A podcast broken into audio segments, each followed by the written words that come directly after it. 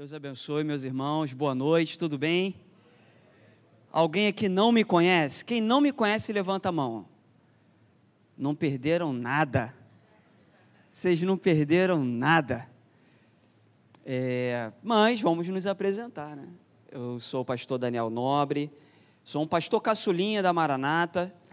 Eu fui ordenado em dezembro, de quatro de, a esposa, ó, viu? Eu tentando lembrar o mês, ela já fez assim, ó, 4 de dezembro. No dia 4 de dezembro, junto com o pastor Francisco de Copacabana. E tem sido bem, assim, é uma honra você ser pastor da Maranata, poder caminhar com o pastor Davi Pereira, com a Débora, com nossos pastores tão queridos. O pastor Davi esteve lá em Nova Iguaçu no domingo agora, domingo passado. Foi benção. Parecia que você já era de Nova Iguaçu, fiquei até com ciúme. É, o povo pegou no colo, deu bolo, deu cajuzinho, e deu quentinha, e voltou com caixa de banana nas costas. Meu Deus! Eu falei, caramba, eu já estou aqui há um, quase dois anos, vocês não fazem isso. Estou brincando. O bom de sermos pastor da Maranata, entre várias coisas, né? Não só a honra, mas é isso, de onde nós chegamos, nós somos recebidos como parte integrante da família, que é de fato e aqui no Meyer não é diferente. Então, assim que a gente chega, os irmãos já vêm, procura, abraça. Então, eu chego aqui nessa noite com uma responsabilidade enorme. A pastora Claudete pregou hoje de manhã, né? Se eu soubesse, tinha até trocado. Como é que você prega depois da pastora Claudete? Mas é uma honra, pastor Davi, pastor Tiago, que é um querido, é, pastora Meire, é uma igreja querida. Então, é uma benção. Eu estou acompanhado da Patrícia, minha esposa. Fica de pé, Patrícia, o pessoal te vê. Aí, ó, o pessoal. Ih!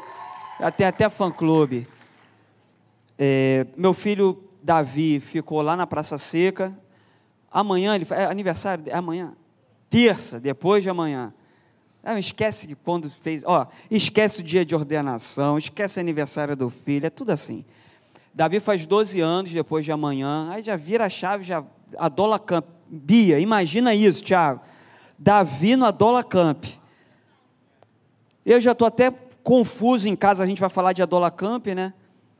É, e aí Davi está perto. Aí já fica assim, ó. Não, não, não, vai para lá que a gente está falando de Adola Camp. Para tentar ser surpresa para ele, né? Quem não sabe o que é Adola Camp? Adola Camp é um retiro dos adolescentes da Maranata, das nossas 14 igrejas, no nosso sítio em Xerém, e o, o retiro dos jovens é o Alive, que também foi uma bênção. Juntando tudo isso, você tem a rede Follow Jesus. Eu estou com a camisa, inclusive, a liderança também está com a, camisa. Pastor Davi também já está providenciando a dele, que eu já escutei. Então, a rede Follow Jesus, é, jovens e adolescentes, que é a juventude da Maranata. E aí eu quero aproveitar para fazer um elogio da, pela, da juventude daqui do Meia, os adolescentes do Meia o Meyer tem um time muito maduro de liderança e de juventude. Quando, quando nós é, pronunciamos o nome juventude, leia-se adolescentes e jovens. A liderança de juventude do Meyer é uma liderança que sempre chegou junto na organização dos eventos, seja na Dola Camp, seja na live, agora na rede também. É, agora estão vindo com uma pipoqueira aí famosa, uma pipoqueira que é o sucesso é a melhor pipoca do Rio de Janeiro. Então, desde quando eu assumi, há uns anos atrás, é, eu estive na liderança dos adolescentes ali da Praça Seca, e aí eu tive a honra de trabalhar um pouquinho com a Márcia. Foi tão rápido, mas tão bom, né, Márcia? Tão rápido e tão bom. Foi um período que foi um período que antecedeu a, a, a pandemia. Mas assim, e dali a gente criou uma identidade, logo depois teve uma transição de liderança. Eu tive a honra de caminhar um pouquinho mais próximo do Tiago, da Bia, conhecendo o Alain também, com a esposa. Então, assim, timaço. E geralmente quando a gente reúne muito adolescente, muito jovem junto, por exemplo, no, na rede Follow Jesus, nós tivemos ali em torno de 1.200. Então, é um desafio muito grande. É um desafio. E o nosso sítio é um sítio muito arborizado, então tem várias dinâmicas ali, tem lago, tem piscina, tem quadra. Então a chance de alguém cair, de alguém se machucar, de, de um, um, atrito, um jogo de futebol, uma partida, ter ali uma desavença, um é Flamengo, outro é Vasco. Irmãos, eu não me recordo de ter tido uma reclamação do Meia. Eu não me lembro. Se eu estiver falando alguma. Porque, ah, estou falando, elogiando por elogio. Não, é, é verdade, porque é complicado. São jovens, né? São adolescentes, mas assim, o MEI ter dado um exemplo, irmãos. São participantes, tanto nos cultos, nas atividades. Então fica aqui um elogio. Isso é fruto de liderança madura, mas também é um trabalho de paz dentro de casa. Então, isso é reflexo de uma liderança madura, de famílias estruturadas, e fica aqui o meu, o meu elogio. É, eu quero abrir com você. Eu estava meditando numa palavra, numa mensagem, e eu até conversei com o pastor Davi, ele esteve lá na, na igreja de Nova Iguaçu, eu estou pastoreando a igreja de Nova Iguaçu, nosso pastor titular é o pastor Fabiano Milanese, eu sou um dos pastores auxiliares, junto com o pastor Ablarmin também, então eu trago um abraço. Nós estamos tendo agora, nesse exato momento, a apresentação é, de uma peça de teatro lá em Nova Iguaçu, que é a peça de teatro E Agora José, da Companhia de Teatro Shalom, lá do, do, de Caxias. É uma peça com uma envergadura muito grande. Eles estão montando essa peça desde ontem, 9 horas da manhã. Então, assim, hoje lá estava almoçando uma equipe de 40 pessoas. Olha isso. 40 pessoas. Então, ah, fica aqui um, um abraço, meu querido pastor Fabiano. Mas eu estava meditando, conversei até com o pastor Davi no domingo passado. Eu ia trazer uma mensagem sobre oportunidade. O tema da mensagem era Um Deus de Oportunidade. Mas aí essa semana mudou. Mudou tudo. Mas eu fiquei feliz porque Deus sempre confirma, né? É aquela nossa Jesuscidência. A ministração dos louvores que foram é, cantados hoje aqui estavam muito alinhados com a mensagem. Então eu já fiquei até um pouco assustado. A gente fica meio assustado, né? Você prepara uma mensagem, você está em casa, aí você chega aqui e tem um louvor, caramba, não é coincidência. E aí teve uma ministração aqui também, acho que foi a filha da Márcia, que está aqui, ó. Ministrou, aí ela vai e abre Apocalipse, Hebreus, mas ela falou alguma coisa ali sobre o trono, sobre o Apocalipse. E aí foi falado também na ministração de louvor sobre Apocalipse 4, se eu não me engano, acho que foi o, o Davi que falou. Então eu falei assim, poxa, então essa é a mensagem. Não fiquem assustados. Vamos pregar sobre Apocalipse. Não fiquem assustados. Pastor, não vou dormir essa noite. Culto de jovem, achei que o senhor ia falar sobre porta de emprego, sobre é, estágio, sobre quem vai ter o primeiro namoro e tal. Você já, já tem ouvido bastante mensagem sobre isso. E eu quero conversar com vocês uma mensagem que está no meu coração. Eu realizei, pastor Davi, o meu primeiro casamento. Você lembra, Tiago, teu primeiro casamento? Dá um nervoso, não dá? primeiro casamento. E a troca da aliança? Aí você vai falar, aí você fala com quem primeiro? Vai falar para Meu Deus, eu acho que a gente fica mais nervoso que a noiva. Eu só pedi para. A minha única oração foi a seguinte: Deus, permita-me, no meu primeiro casamento, que a noiva chore, mas ela tem que chorar muito, para falar, não, né? O devocional, a mensagem do pastor foi boa. Aí eu falei com ela, e eu falei isso para a noiva. Eu falei assim: eu estou orando para você chorar. Ela, que isso, pastor? Não, eu falei, não, você tem que chorar muito. Para né, se a noiva não chorar, o pessoal fala, Ih, foi a mensagem que não foi boa e tal. Irmão, deu tudo certo, a noiva chorou. Depois ela me mandou até um áudio, falou, pastor, eu sou difícil de chorar e chorei. Eu falei, oh meu Deus. Nunca foi sorte, sempre foi Deus. A noiva chorou. E aí, eu meditando sobre a questão do casamento, e aí eu estava conversando com Deus, lembrei do meu casamento, no dia 5 agora desse mês de agosto, nós completamos 17 anos. Ah, acertei o dia, acertei o mês e acertei o ano. 17 anos de casado, irmãos. 17 anos de casado. Há uns 20 anos eu já conheço a Patrícia, há uns 20, né? Nós, com três anos mais ou menos ali, nós nos casamos. E lá se vai 17 anos. Para quem já é casado, é só alegria? Para quem já é casado, é só alegria? tem muita alegria. Tem uns momentos mais difíceis também. E aí, eu refletindo sobre tudo isso, mas estamos juntos. Quem está com a esposa aí ou está com o esposo aí, levanta a mão. Só para a gente mapear. Agora eu quero fazer um mapeamento de adolescente. Levanta a mão aí, adolescente de 12 a 18. Agora está indo para 17. Aí, ó, cadê? Galera. Jovens, cadê? Galera jovens. É isso aí. Agora eu quero saber quem é pai de jovem ou de adolescente que está aqui no culto hoje. Ó. Então, na verdade, é um culto da família, né? Porque adolescente não vem sozinho. 12 anos, o pai vai deixar? Não vai. Se for menino, então, vai vir junto. Então acaba um Sunday night sendo um culto da família. Sunday night é um culto da família. Então a mensagem, ela atinge jovens, atinge adolescente, atinge adulto. Então fica, fica antenado aí que o Senhor vai falar contigo. Eu estava meditando sobre a questão do casamento, e aí quando eu cheguei, veio um jovem me perguntar, pastor, adianta para a gente o texto e tudo, para a gente já preparar, colocar no slide, tem um tema da mensagem, aí veio, meio que veio na hora ali.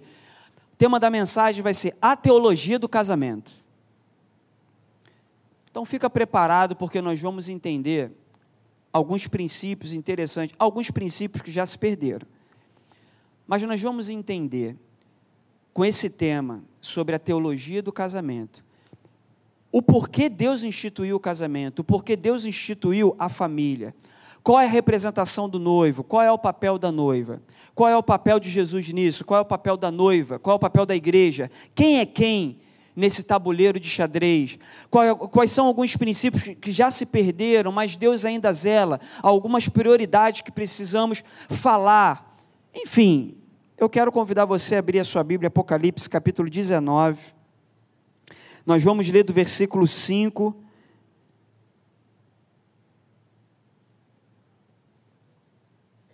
ao 10. Livro de Apocalipse, é o último livro da Bíblia, capítulo 19. Vamos partir do 5 e vamos até o 10.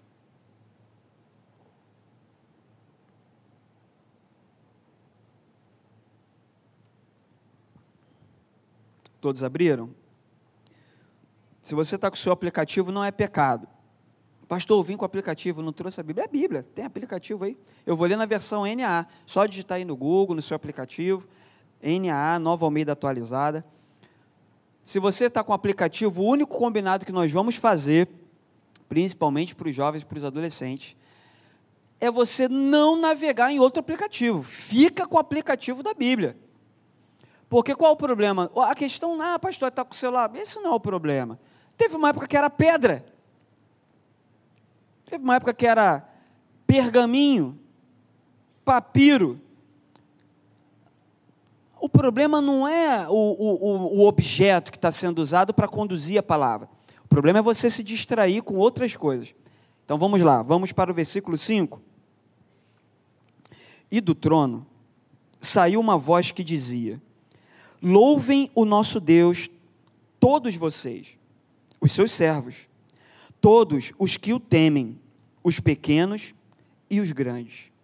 Então ouvi o que parecia ser a voz de uma grande multidão, uma voz como de muitas águas e como fortes trovões, dizendo: Aleluia, pois reina o Senhor nosso Deus, o Todo-Poderoso alegremo-nos, exultemos e demos-lhes a glória, porque chegou a hora das bodas do cordeiro e a noiva dele já se preparou. Vamos repetir essa parte.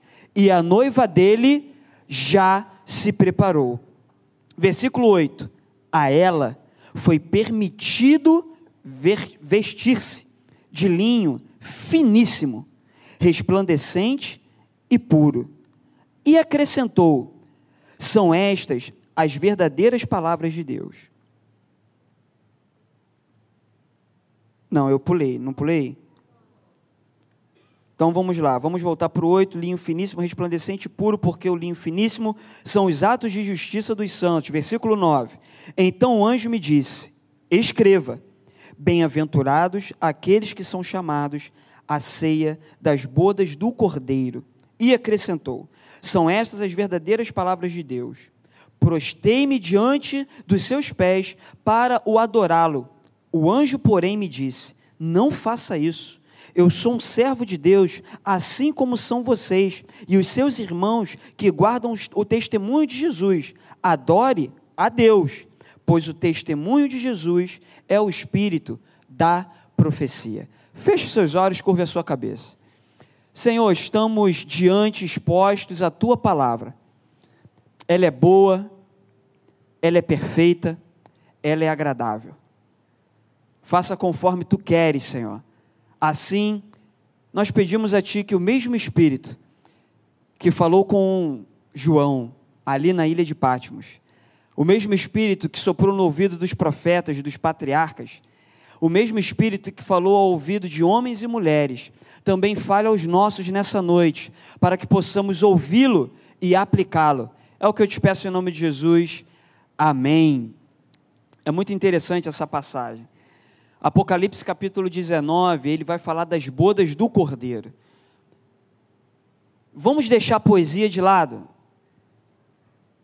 Você é cristão, você frequenta EBD, talvez esteja fazendo um seminário, nasceu na igreja, bodas do cordeiro, já sabe o que, é que significa bodas, talvez para o novo convertido que entrou na igreja agora, talvez tenha aqui dentro do público alguém sentado numa dessas cadeiras que tenha vindo por um convite de alguém, está ouvindo essas palavras, essa mensagem, e algumas palavras, alguns verbos, alguns adjetivos não sejam tão comuns. Bodas, casamento, uma celebração. Ok, aí eu entendi, pastor. Agora, então você está falando bodas do cordeiro, cordeiro casando. Pastor, peraí, eu estou imaginando então entrando um cordeiro, um bode, um cabrito, numa igreja, no casamento. Mas aí, peraí, mas o pastor, o senhor acabou de ler que a boda é do cordeiro e ele está casando com uma noiva. Então, peraí, vamos tentar organizar. Idealiza, imagina aí, um, no, um, um cordeiro entrando, ok. Uma noiva vestido de linho finíssimo. Olha que casamento esquisito. Não é esquisito? Você precisa pensar com a cabeça de quem não está na igreja, tudo bem? Não é estranho isso? Mas faz todo sentido o livro se chamar livro da revelação, livro do Apocalipse. Apocalipse significa revelação, revelação do Senhor. Porque ali tem palavras, a Bíblia é um oráculo, ela é um livro sagrado. E ali é Deus se revelando para o velho João. O João ali, ele já tá, ele é praticamente o último dos apóstolos.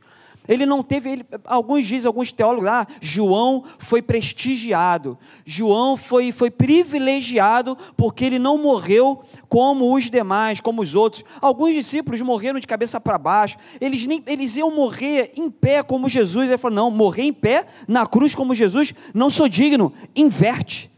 Eu não sou digno nem de morrer como Messias. Inverte, me coloca de cabeça para baixo. Alguns discípulos tiveram cabeça arrancada. É, Estevão, por exemplo, ali foi apedrejado. Vocês conhecem a história dos mártires. Mas João, ele teve um fim diferente.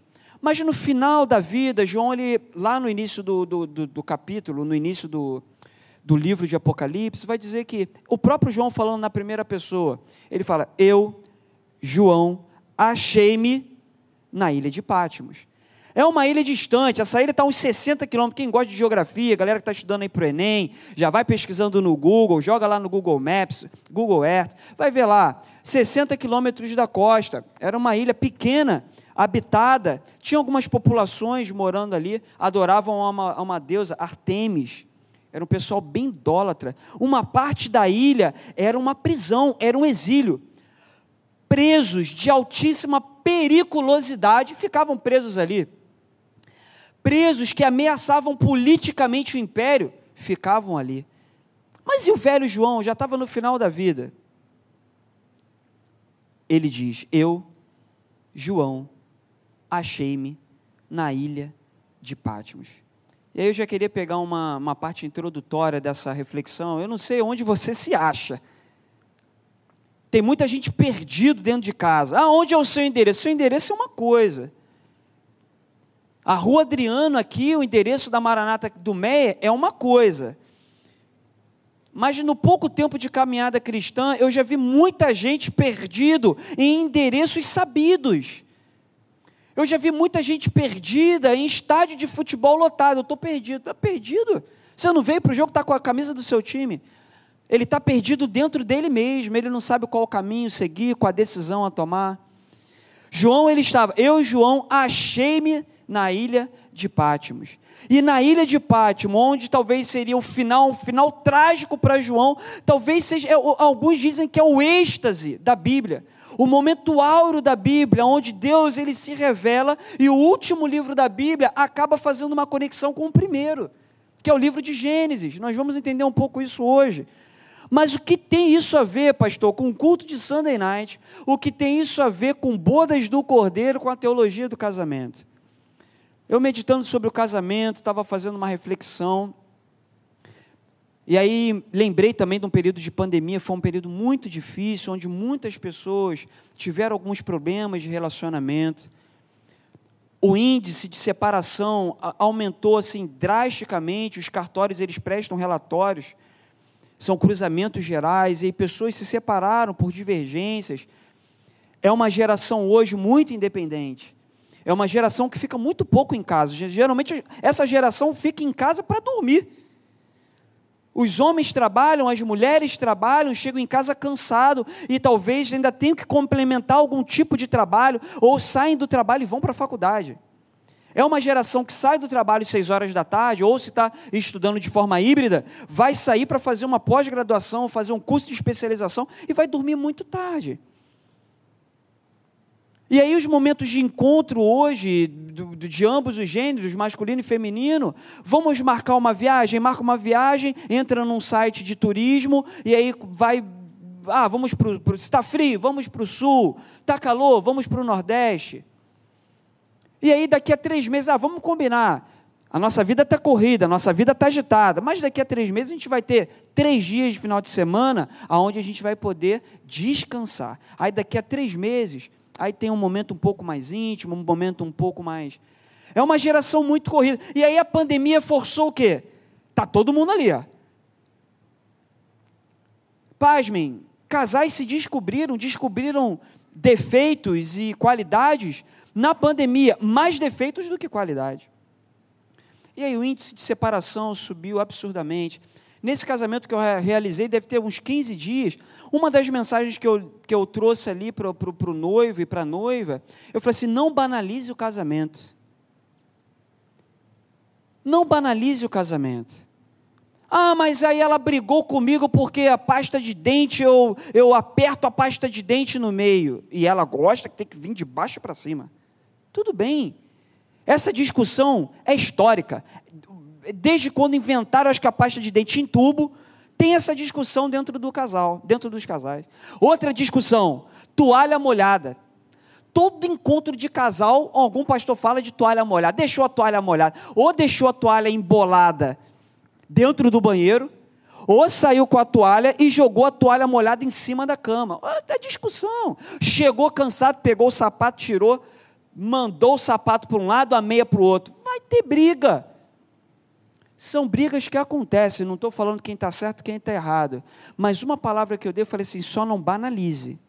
Porque tem algumas pessoas que pegam uma briga de pasta de dente e aí pega o casamento, que é algo precioso, e fala assim: então eu volta para tua mãe que eu não quero mais você. Pera aí, por causa de uma briga de uma pasta de dente. Qual é o critério? Qual é o nível vocês vão entender quando a gente se aprofundar um pouco mais nessa mensagem, para entender a teologia do casamento. Porque o casamento da boda do cordeiro, do noivo e da noiva, o nosso casamento, quando eu casei com a Patrícia, quando o Tiago casou com a Charlene, é um espelho de algo muito maior que vai acontecer nos ares. É um espelho, uma poeira, um poerio, uma pequena nuvem de algo muito maior que vai acontecer nos ares quando o Senhor Jesus ele vier para encontrar com a sua igreja. Então o que nós estamos vivendo hoje nos nossos relacionamentos sociais é apenas um flash de algo muito maior que vai acontecer. E aí eu estava meditando sobre essa questão dos relacionamentos hoje em dia muito frágeis, relacionamentos muito muito líquidos relacionamentos que não são tão duradouros, relacionamentos banalizados, brigas tão ingênuas e, e, e o casamento que é algo tão precioso já é colocado em questão. Você falou assim comigo? Eu não aturo isso. Toma aqui, já tira a aliança, já devolve. E aí uma palavra que eu disse, eu falei assim, não banalize. Você quer tratar suas discussões dos seus dias, do seu dia a dia? Trata aquilo, é pontual. Ah, teve uma divergência aqui? Separa, é isso que eu vou tratar. Ah, mas você comprou isso, não me falou, gastou dinheiro, cartão de crédito estourou. Resolve o problema do cartão de crédito. Casamento é algo muito mais sublime. É, vocês estão conseguindo entender? É aqui, ó, não pega o casamento, que é algo tão precioso, e coloca em qualquer discussão simples e banal. Mas isso tem um reflexo da nossa intimidade com Deus. Como assim, pastor? Relacionamentos, intimidades com Deus tão frágeis. Porque qualquer porta de emprego que não foi aberta para você, a tua intimidade com Deus, você pega e fala: Eu vou deixar a igreja. Porque você não passou na prova do Enem, seu pai pagou um cursinho para você, e aí você não passou, você fez promessa, fez jejum, veio na igreja, campanha, e não, não passou, ah, Deus, Deus esqueceu de mim, pega o relacionamento precioso, banaliza. Você está entendendo? Mas o que, que isso tem a ver com a boda do cordeiro? Vamos voltar para o texto? é uma grande festa, e diz assim no versículo 5: Louvem o nosso Deus, todos vocês, os seus servos, nós somos os servos de Deus. Todos os pequenos e grandes, isso aqui é um cumprimento profético. Todos os pequenos e grandes, se puder colocar na tela, Isaías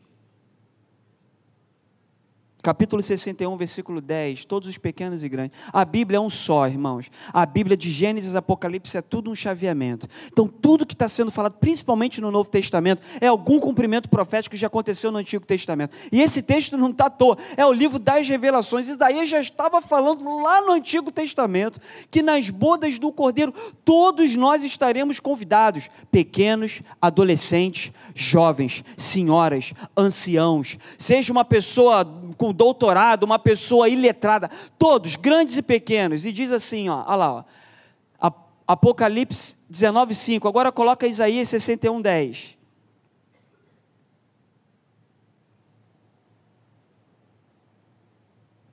Isaías 61, 10.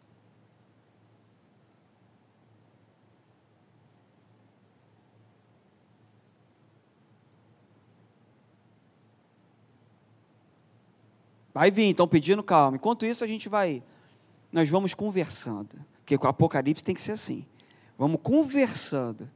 É igual uma irmã que chegou para mim no outro dia e falou assim: Pastor, o senhor bate na gente com vara de goiaba, com a perna molhada, e a gente nem sente. Eu falei: Que isso, irmão? Que negócio é esse? Como é que ele fala devagar? Vara de goiaba com a perna molhada e nem, a gente nem sente. Eu falei: Então vamos lá. Os nossos relacionamentos, eles refletem algo muito maior. Você jovem que casou, porque aqui é um grupo de Sunday Night, tem adolescente, não é para pensar nisso. Vai estudar adolescente. Adolescente 1, então, meu Deus. Adolescente 1 é de 12 a 14, 15, nem pensa nisso. Jovens já estão casados. Se você teve a experiência de entrar, você mulher, noiva, você está representando alguém você, homem, quando você casou, você entrou na igreja representando alguém. A teologia do casamento vai me dizer que o homem representa Jesus. O homem é o primeiro a chegar no casamento, sim ou não, em relação à noiva? Ele já está preparado. Você está entendendo? Ele já está preparado. Ele está ansioso para te esperar. Ele está ansioso para te esperar. Ele, quando morreu na coisa, ele já falou: Ó, eu já estou indo preparar um lugar para você. Eu estou indo na frente. Eu morri por você. Eu estou indo preparar um lugar. Eu estou preparando mansões celestiais. Irmãos, eu fico imaginando que lugar é esse que está sendo preparado há, há dois mil anos.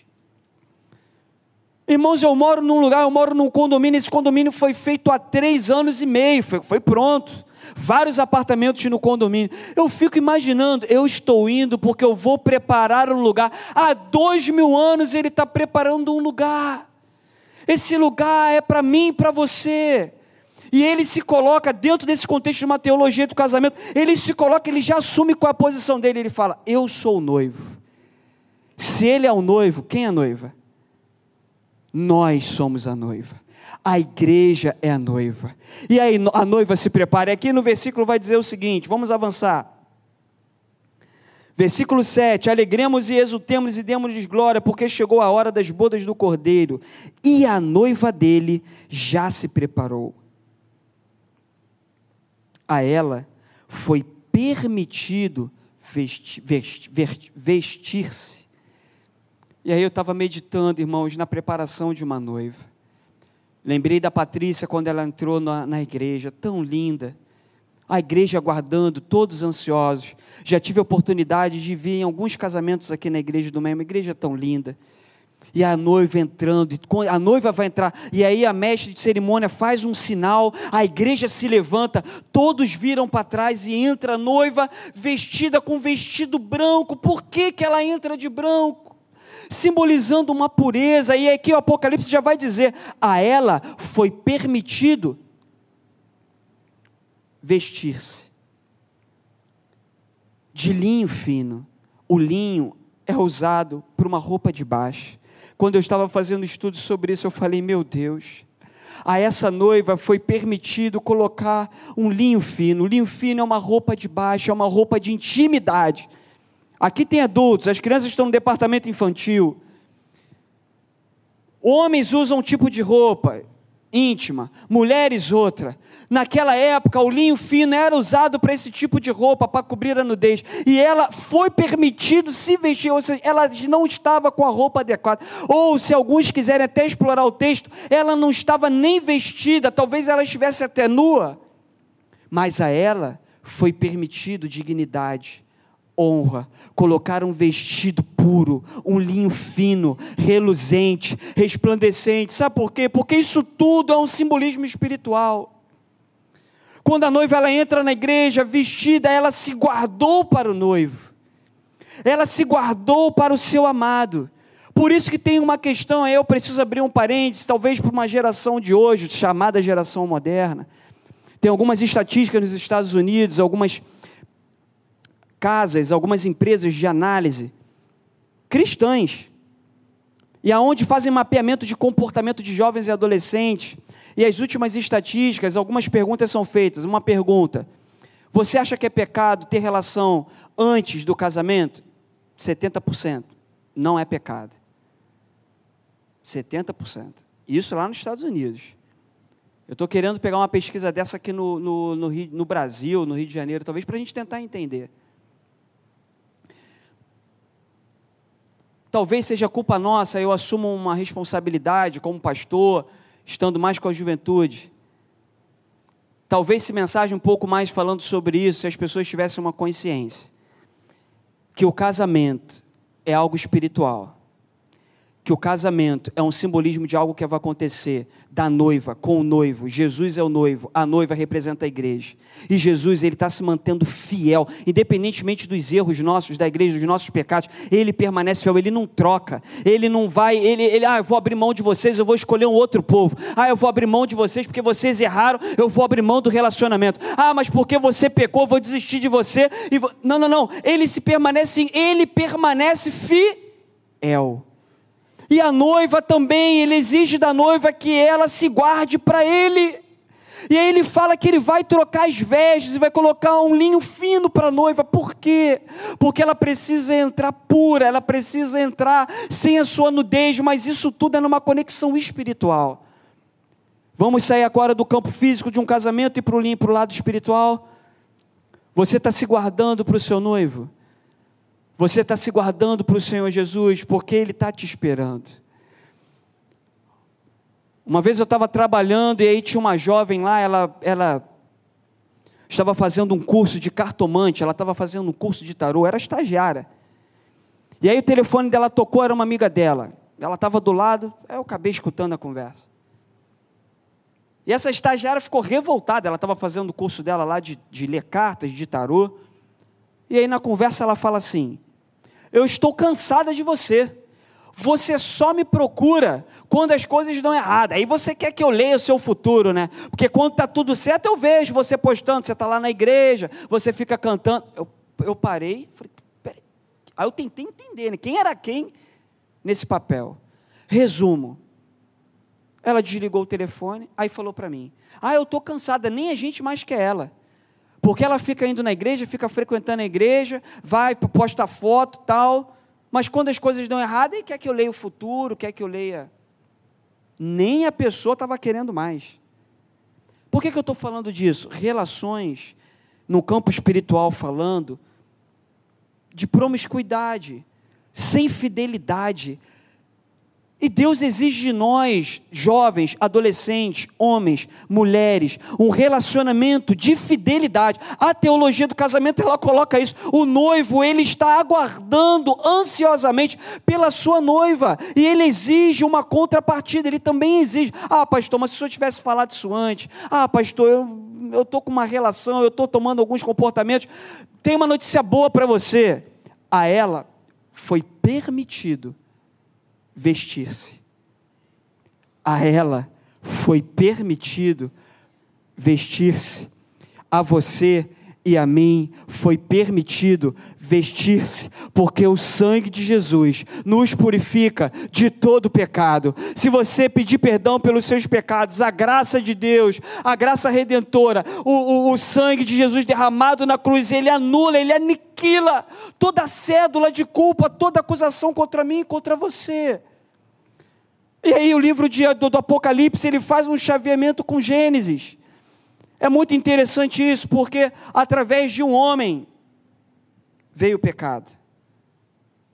Através de Adão veio o pecado. E é muito interessante que lá no Gênesis, quando Adão peca, Deus ele vai visitar o Éden. Ele vai visitar o jardim.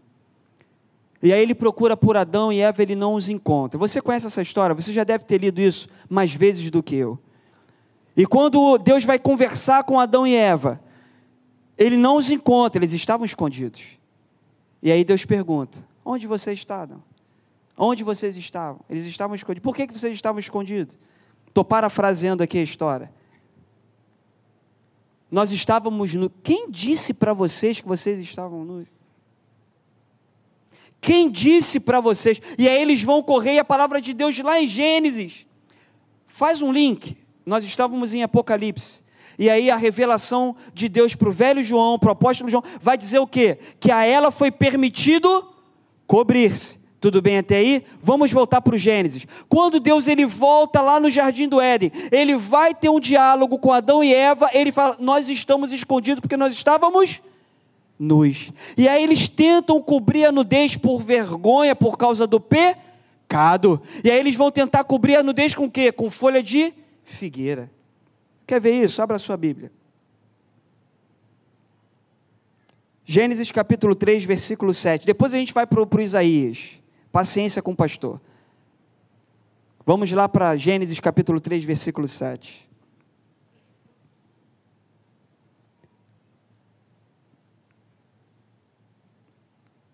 vai dizer assim: Então os olhos de ambos, ambos aqui, Adão e Eva, se abriram e percebendo que estavam nus, costuraram folhas de e fizeram cintas para ti, mas Deus não recebeu. Não adianta a gente tentar cobrir as nossas vergonhas, os nossos erros, as nossas culpas. Seja jovem, adolescente ou idoso. Não adianta a gente tentar dar um jeito e cobrir a nudez, porque os olhos do Senhor, já foi falado hoje aqui, são como chamas de fogo. Ele é luz. E aí Deus vem e fala assim: não, não, não, não, não. Eu vou permitir vocês se cobrirem. Eu vou permitir vocês colocarem uma roupa adequada. E agora eu quero que você avance. Vamos, permaneça no capítulo 3. Vai para o versículo 21 para você ver o que, que acontece.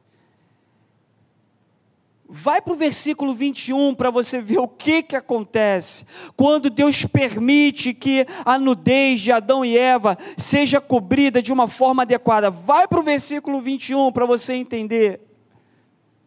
E aí vai dizer o seguinte, já está na tela inclusive. O Senhor Deus, o Senhor Deus, aí não, é, não são eles fazendo.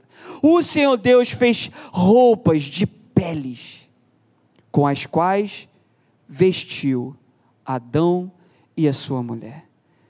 Uma coisa é você tentar fazer com folha de figueira, outra coisa é você ter que matar um animal. Para matar um animal, você tem que fazer o que com ele? Para arrancar a pele dele? Tem que derramar sangue. Tem que derramar sangue. Lá em Gênesis, capítulo 3, no versículo 21 por causa do meu pecado, por causa do seu pecado, por causa do pecado de Adão, por causa do pecado de Eva, eles estavam nus, eles descobrem que estavam nus.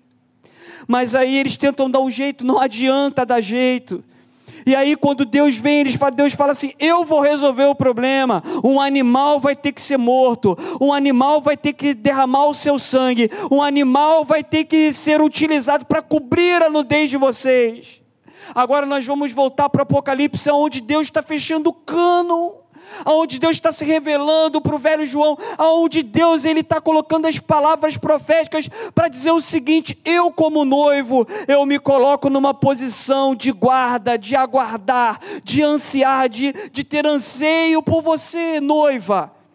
Coloque roupas adequadas, se cubra, se vista, linho fino, vestes preparadas resplandecentes e puras.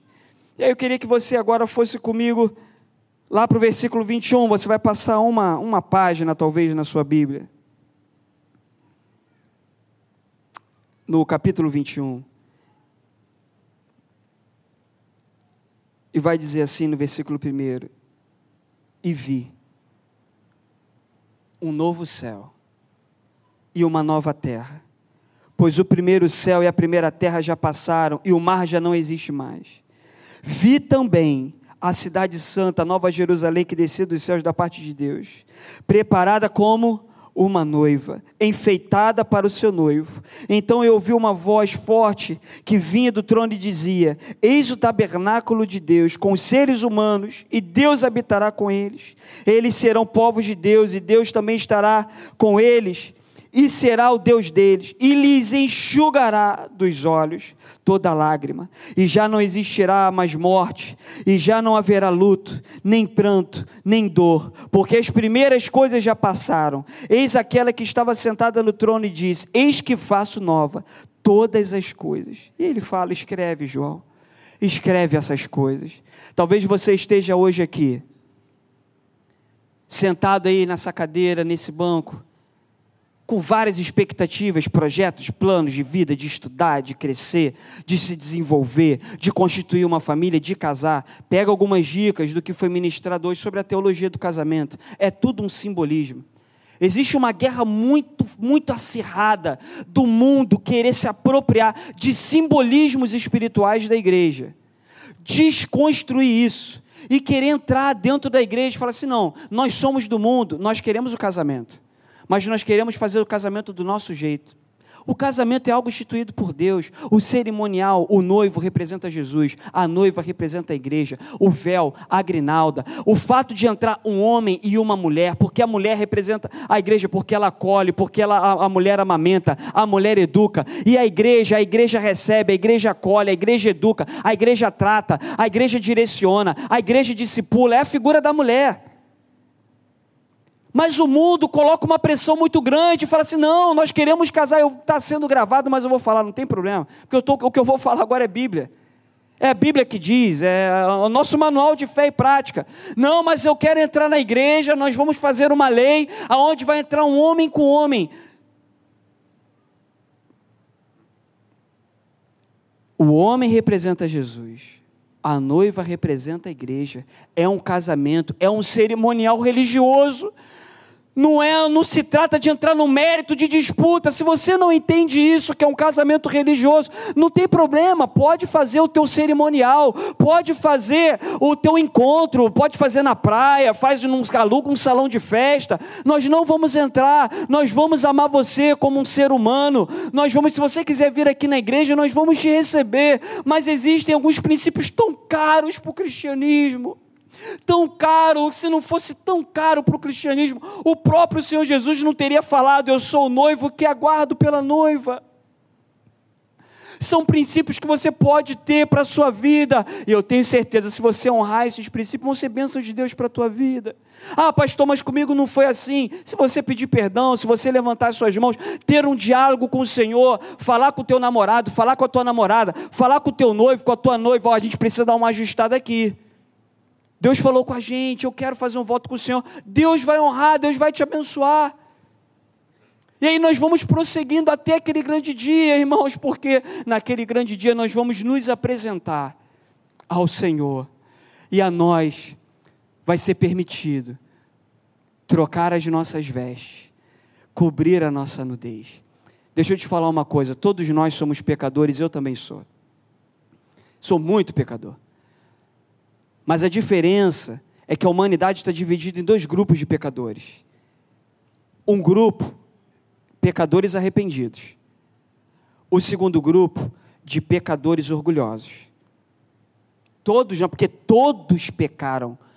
Todos pecaram e destituídos foram da glória de Deus. Eu tenho orado, irmãos, eu tenho falado, Senhor, eu quero estar do grupo dos pecadores arrependidos. Falou, Senhor, me puxa para esse grupo. Me puxa, Senhor. Eu não quero que o orgulho, que a soberba, eu não quero que a altivez, que a minha mente cauterizada, que o meu coração petrificado me torne insensível ao ponto de eu colocar a cultura do pecado dentro de mim. Que isso, pastor? A cultura do pecado?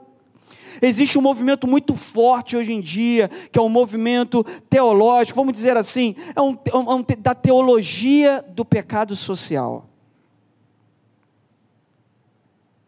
É algo terrível. Vocês vão começar a ouvir, mas jovens e adolescentes, fiquem atentos sobre isso. Não está sendo falado dessa forma abertamente, mas de uma forma sutil. A teologia do pecado social é uma transferência de culpa de pecado. Roubar é pecado ou não é? É pecado, sempre foi. Não roubar, não matar. O Pentateuco vai falar sobre isso. A teologia social vai dizer o seguinte: não, você é vítima. Você é vítima. Não, mas você roubou. Você roubou para quê? Não, eu roubei porque eu precisei, eu não tinha, o meu tênis furou. Ah, tá vendo só? A culpa não é tua, a culpa é do Estado. A culpa é do governador. A culpa é do político. Não, você é vítima. Não, você não. Você está perdoado, meu filho. A culpa, o Estado é que é culpado. É uma transferência, porque o pecado original já não tem mais solução para esse sistema, porque eles não querem reconhecer, não querem falar assim, não há um arrependimento genuíno. E aí é uma transferência de culpabilidade. Eu falei sobre uma questão de roubo, transfere isso para qualquer outra ordem de pecado. Não, a culpa não é sua, você adulterou, não, mas você adulterou porque você foi seduzido, né? A culpa não foi sua, a culpa foi do outro, a culpa foi da outra. Terceirização, não, mas é uma cultura, é a cultura, o pecado, coisas que antes você perguntava para os nossos avós, para os nossos pais, isso é pecado? A igreja toda, é. Não, mas e agora? Não, agora mais, não, não, não sei. Irmãos, a palavra de Deus vai dizer, lá em Gênesis, o pecado está à tua porta. Não está dizendo que o pecado arrombou e entrou sem você permitir. Está dizendo, o pecado está à tua porta, cabe a você dominá-lo. Cabe a você dominá-lo. Isso está relacionado ao pecado lá de Adão e Caim de Caim e Abel, os dois irmãos, quando um mata o outro. Quando Deus vai visitar, ele fala: O que você fez com o teu irmão, o pecado já está na tua porta. Cabe a você, não é transferência de responsabilidade, a responsabilidade é minha e tua. Cabe a nós dominarmos. Querer transferir a culpa, nós precisamos ter hombridade, precisamos ter ousadia de falar: Senhor, eu errei, dá nome. Fala, Senhor, eu errei. Aí você vai passar para o grupo dos pecadores arrependidos. Tem pecador arrependido aqui nessa noite? Ah, eu tenho orado sobre isso. Fala, Senhor, me permita entrar para o grupo dos pecadores arrependidos, irmãos, porque aquele que confessa e deixa alcançará misericórdia. É a palavra do Senhor que está dizendo. Dentro dessa, desse turbilhão, irmãos, de tantas novidades, de tantas heresias, de tanta coisa misturada, o Senhor Jesus, ele ainda busca por verdadeiros adoradores. O noivo que está preparado, aguardando a noiva se preparar. Ah, Senhor Jesus, volta logo. Eu até entendo. Talvez você esteja até preparado, mas talvez esteja, tenha alguém, algum amigo teu na faculdade. Talvez tenha alguma amiga tua no teu estágio, na tua empresa Talvez esteja um tio teu, uma tia sua, talvez ainda não esteja preparada. Porque a noiva é um coletivo, não é uma figura única, é um coletivo. Talvez o mundo não esteja preparado ainda para noiva e o Senhor Jesus ele ainda está esperando. Ele está ansioso. Sabe por que, que ele está ansioso? Tem gente que fala, Jesus, volta logo, está demorando tanto. Irmãos, ele é tão ansioso. Me permita usar essa palavra humana. Ah, pastor, que heresia. Você falou que Deus é ansioso. Me entenda. Ele anseia tanto que a palavra de Deus diz que quando ele vier nos ares, nós vamos nos encontrar com ele nos ares. Ele não vai esperar, ficar lá no trono dele, lá esperando. Aí vai chegar um anjo, Senhor Jesus. Olha, chegou um povo, milhares de pessoas ali na porta. Ah, pede para eles aguardar um pouquinho que eu já venho. Não, a palavra de Deus diz que ele vai encontrar conosco nos ares. Ele está ansioso para te encontrar, ele está ansioso, mas por que, que ele não veio ainda? Porque o teu amigo não se converteu, porque o teu tio não se converteu, porque o teu parente não se converteu, porque talvez eu, pastor Daniel, e você precisa trocar ainda as vestes. Porque talvez eu preciso receber um revestimento de um linho finíssimo. Você está entendendo? Eu não sei se você estava preparado para essa mensagem. Eu também não estava, não. Eu estava preparado para outra mensagem. Mas eu sei de uma coisa: Jesus está voltando. E nós precisamos alertar essa geração, porque nós seremos cobrados. Nós vamos ser cobrados, irmãos. Quando eu chegar no céu, a palavra de Deus vai dizer que vai ser cobrado das minhas mãos. E nós precisamos ser honestos, nós precisamos falar com vocês o que a Sagrada Escritura está dizendo. Nós precisamos nos guardar para Cristo, para o noivo, nos endireitarmos enquanto é tempo.